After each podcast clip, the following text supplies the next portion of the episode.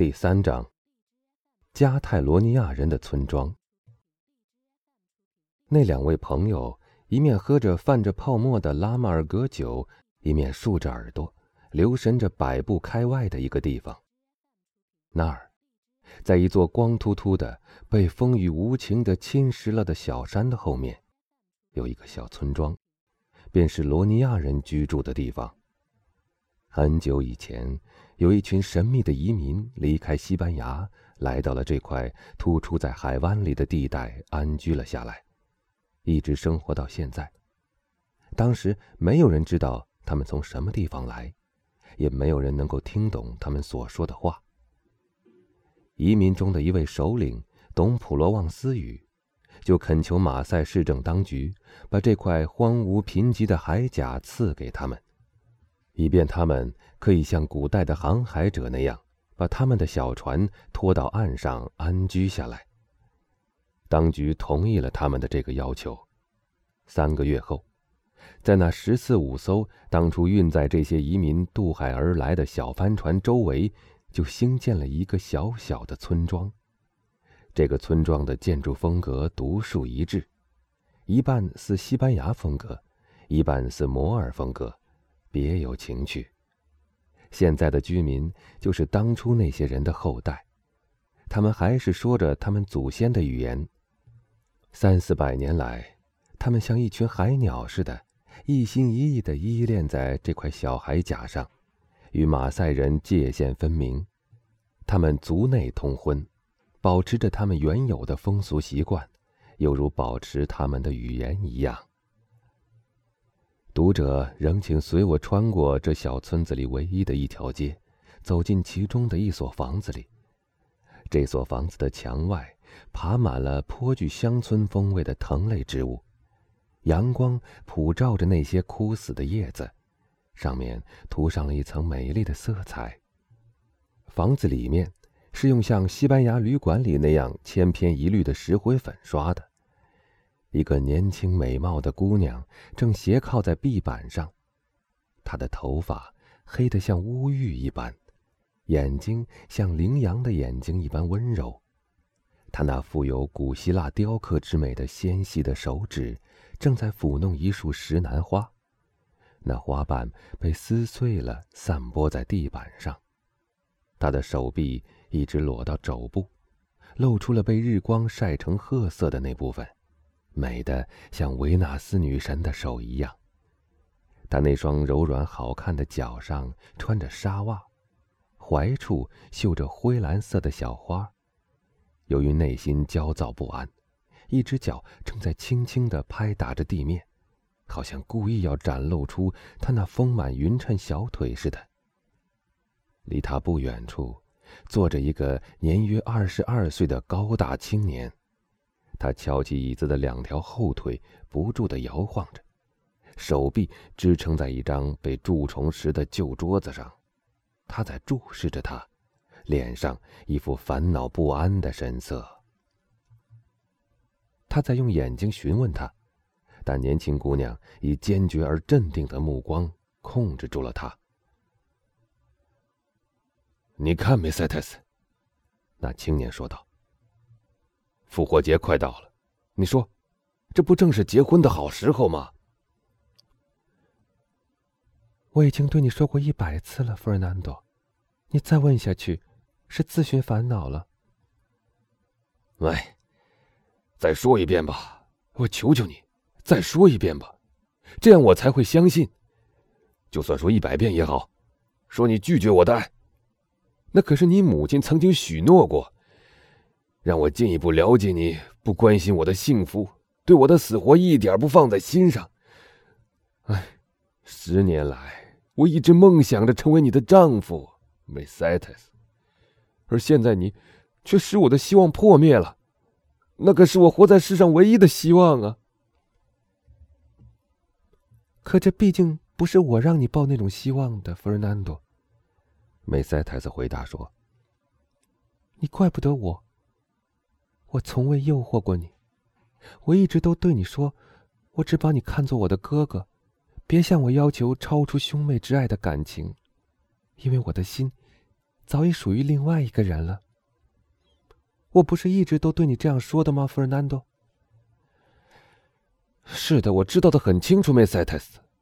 是的，你对我坦白，这固然很好，但毕竟残酷。你忘记了，同族通婚是我们加泰罗尼亚人的一条神圣的法律了吗？你错了，弗尔南多，那不是一条什么法律，只不过是一种风俗罢了。我求你，不要靠这种风俗来帮你的忙了。你已到了服兵役的年龄，目前只是暂时缓征，你随时都可能应征入伍的。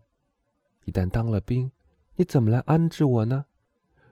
我，一个无依无靠的孤儿，没有财产，只有一间快塌了的小屋和一些破烂的渔网。这点可怜的遗产，还是我父亲传给我母亲，我母亲又传给我的呢。弗尔南多，你也知道。我母亲去世一年多了，我几乎完全靠着大伙救济才得以维持生计。你有时装着要我帮你的忙，好借此来分享你捕鱼得来的收获，我接受了，弗尔南多，因为你是我的表兄，我们从小一起长大的。更因为，假如我拒绝，会伤了你的心。但我心里很明白，我拿这些鱼去卖，换亚麻纺线。弗尔南多，这和施舍有什么两样呢？那又有什么关系呢，梅塞特斯？尽管你这样孤单穷苦，但你仍然像最骄傲的船主女儿，或马赛最有钱的银行家的小姐，完全配得上我的。对我来说，我只要一个忠心的女人和好主妇。可我现在到哪儿才能找到一个在这两方面比你更好的人呢？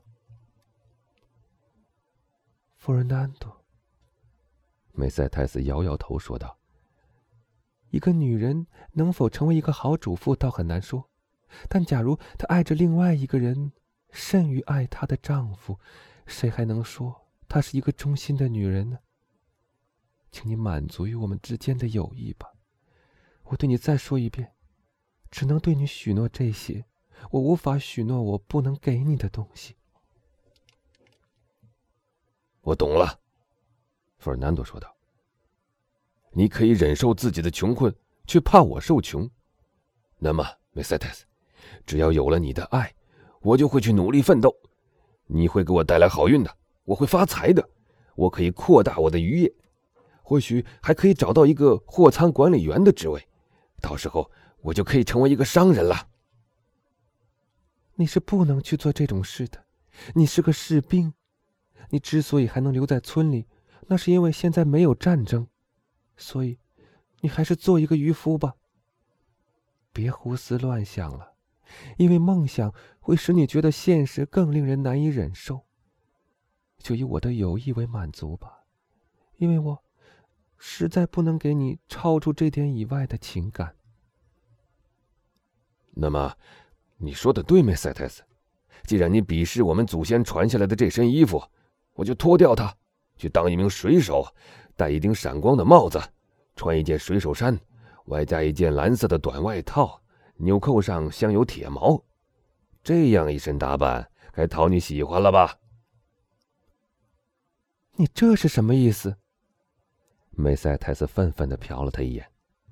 你在胡说些什么？我不懂。我的意思是，梅赛泰斯，你之所以对我如此冷酷无情。都是因为你在等一个人，他就是这样一身打扮。不过，也许你所等待的这个人是靠不住的，即使他自己可靠，大海对他是否可靠，可就难说了。”Fernando，，梅赛泰斯高声喊了起来：“我原以为你是个心地善良的人，现在我才知道我错了，，Fernando。”你祈求上帝降怒来帮助你泄私愤，真是太卑鄙了。是的，我不否认，我是在等待着，我是爱你所指的那个人。即使他不回来，我也不相信他会像你所说的那样靠不住。我相信，他至死都只会爱我一个人。加泰罗尼亚青年显出愤愤的样子。我知道你心里怎么想的，费尔南多。因为我不爱你，所以你对他怀恨在心。你会用你的加泰罗尼亚短刀去同他的匕首决斗的。可那终究又能得到什么结果呢？假如你失败了，你就会失去我的友谊；假如你打败了他，你就会看到我对你的友谊变成了仇恨。相信我，想靠和一个男人去打架来赢得爱那个男人的女人的心，这种方法简直太笨了。不，弗尔南多，你绝不能有这种坏念头。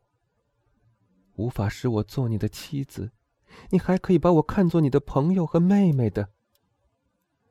他的眼睛里已含着泪水，茫然的说：“等着吧，等着吧，弗尔南多。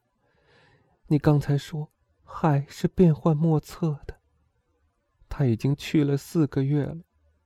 这四个月中……”曾有过几次险恶的风暴。弗尔南多没有回答，他也不想去擦掉梅塞泰斯脸上的泪水。虽然那每一滴眼泪都好像在他的心上滴血一样，但这些眼泪并非是为他，恰恰相反，是为另一个人流的。他站起身来，在小屋里踱来踱去，然后。他突然脸色阴沉的捏紧了拳头，在梅塞泰斯面前停了下来，对他说：“梅塞泰斯，求你再说一遍，这是不是你最后的决定？”“我爱埃德蒙·唐泰斯。”姑娘平静的说。“除了埃德蒙，谁也不能做我的丈夫。”“你永远爱他吗？”“我活一天。”就爱他一天。弗尔南多像一个战败了的战士，垂下了头，长长的出了一口气。突然，他又抬起头来望着他，咬牙切齿的说：“假如他死，假如他死了，我也跟着死。”梅塞泰斯。这时。一个声音突然在屋外兴冲冲的叫了起来：“梅塞泰斯！”啊！青年女子的脸因兴奋而涨得通红，兴奋的一跃而起。你看，他没有忘记我，他来了。